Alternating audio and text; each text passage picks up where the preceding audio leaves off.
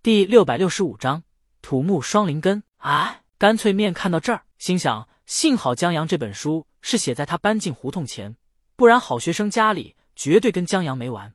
因为胡同里好学生的父亲就是一位画家。至于风不风流，好学生的父亲画过人体画，有过一些风言风语，但也都是捕风捉影。不过，好学生的父亲的确和他母亲关系不怎么样。在半个月前，干脆面去找好学生时，无意间听到了他们吵架。然后，干脆面发现好学生的父亲开始偶尔住在画室那边住不回来了。这里面别有什么事情。干脆面转念又一想，觉得好学生的父母不和也正常。他感觉好学生的母亲看不起他们这些住在大杂院的人，说话冷冰冰的，不好接近。干脆面从小就怕跟他说话。还有就是在好学生进入高三后，他整个人像进入了更年期，脾气古怪，难以捉摸，不知道说句什么话就让他不高兴了。反正干脆面作为一个话痨，对好学生的母亲是敬而远之的，所以。他觉得画家和好学生的母亲关系不好也挺正常的。当然，作为朋友，干脆面是不想让好朋友家里有什么变故的。所以，干脆面决定等他把这本书看完了，就送给好学生。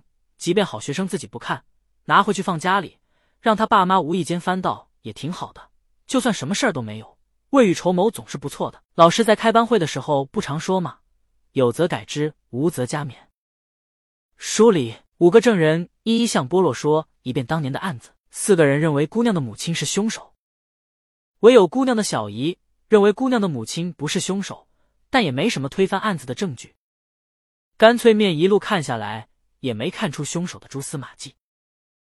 难道姑娘的母亲真是凶手？不会。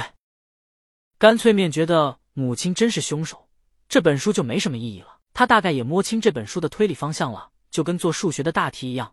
通过律师、警察和法官的客观描述，了解最基本的案情，然后再从五个证人主观的描述中揣摩心理，从他们的证词中找出规律和破绽，继而找出凶手。这很带感啊！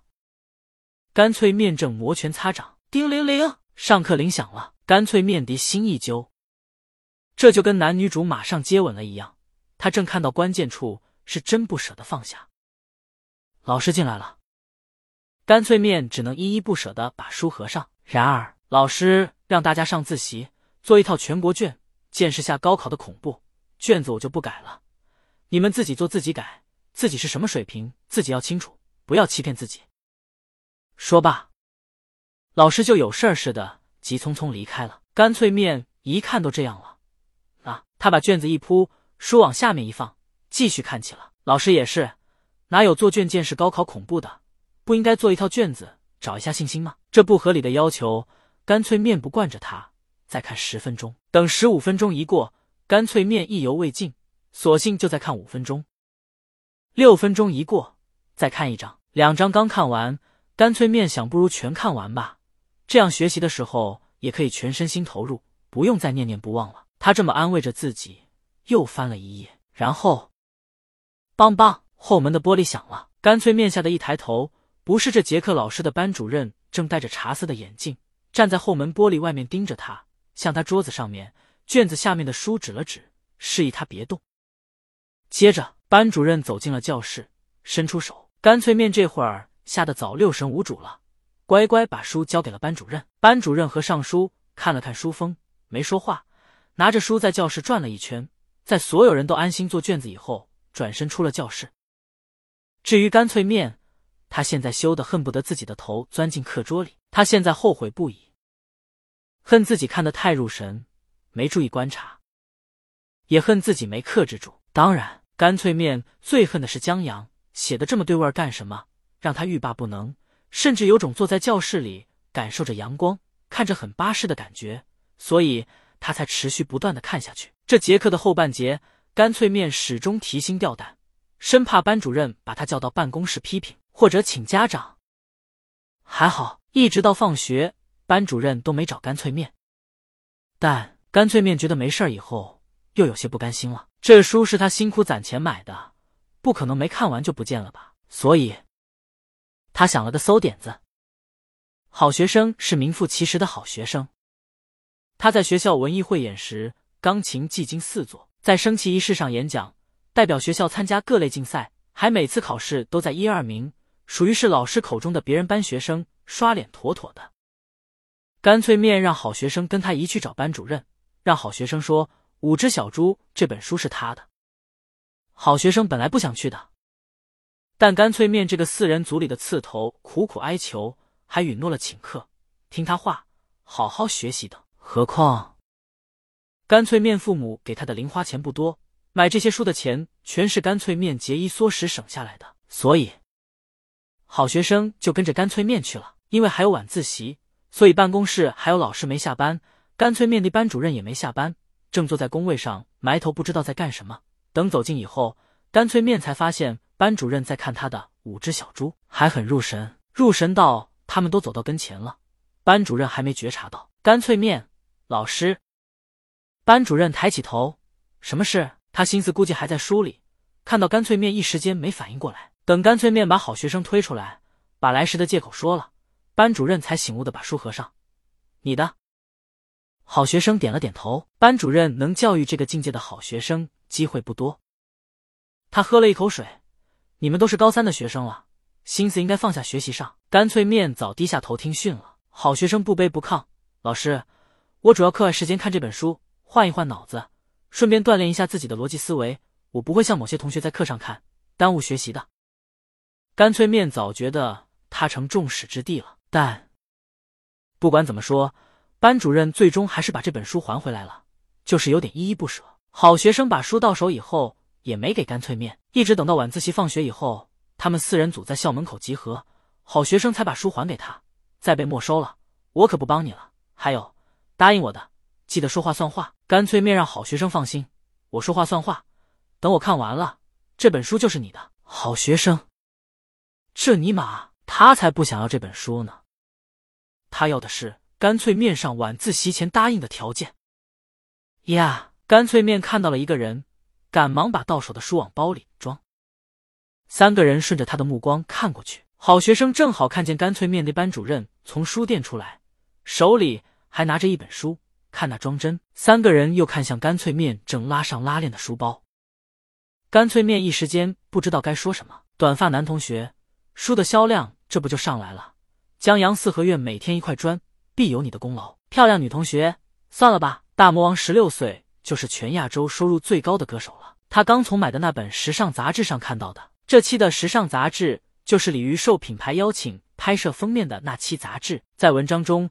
杂志为了体现奢侈品牌调性同鲤鱼时尚风格的契合，把品牌十年的时尚风格变化和鲤鱼从出道到现在的音乐和时尚风格做了解构，自然就把鲤鱼音乐上的十年做了很多吸引人眼球的介绍。譬如十六岁吸金十位数，却依然坚持自己什么的，着实把漂亮女同学唬住了。他现在十七，马上十八了，人和人的差距真大。十六岁是鲤鱼出道的次年，现在过去八年了。漂亮女同学觉得，就干脆面袋的销量，估计一个浪花都翻不起来，还真用不到他们添砖加瓦。而且，就那天看到的，漂亮女同学觉得，大魔王还是想让江阳玩的开心，赚不赚钱的还在其次。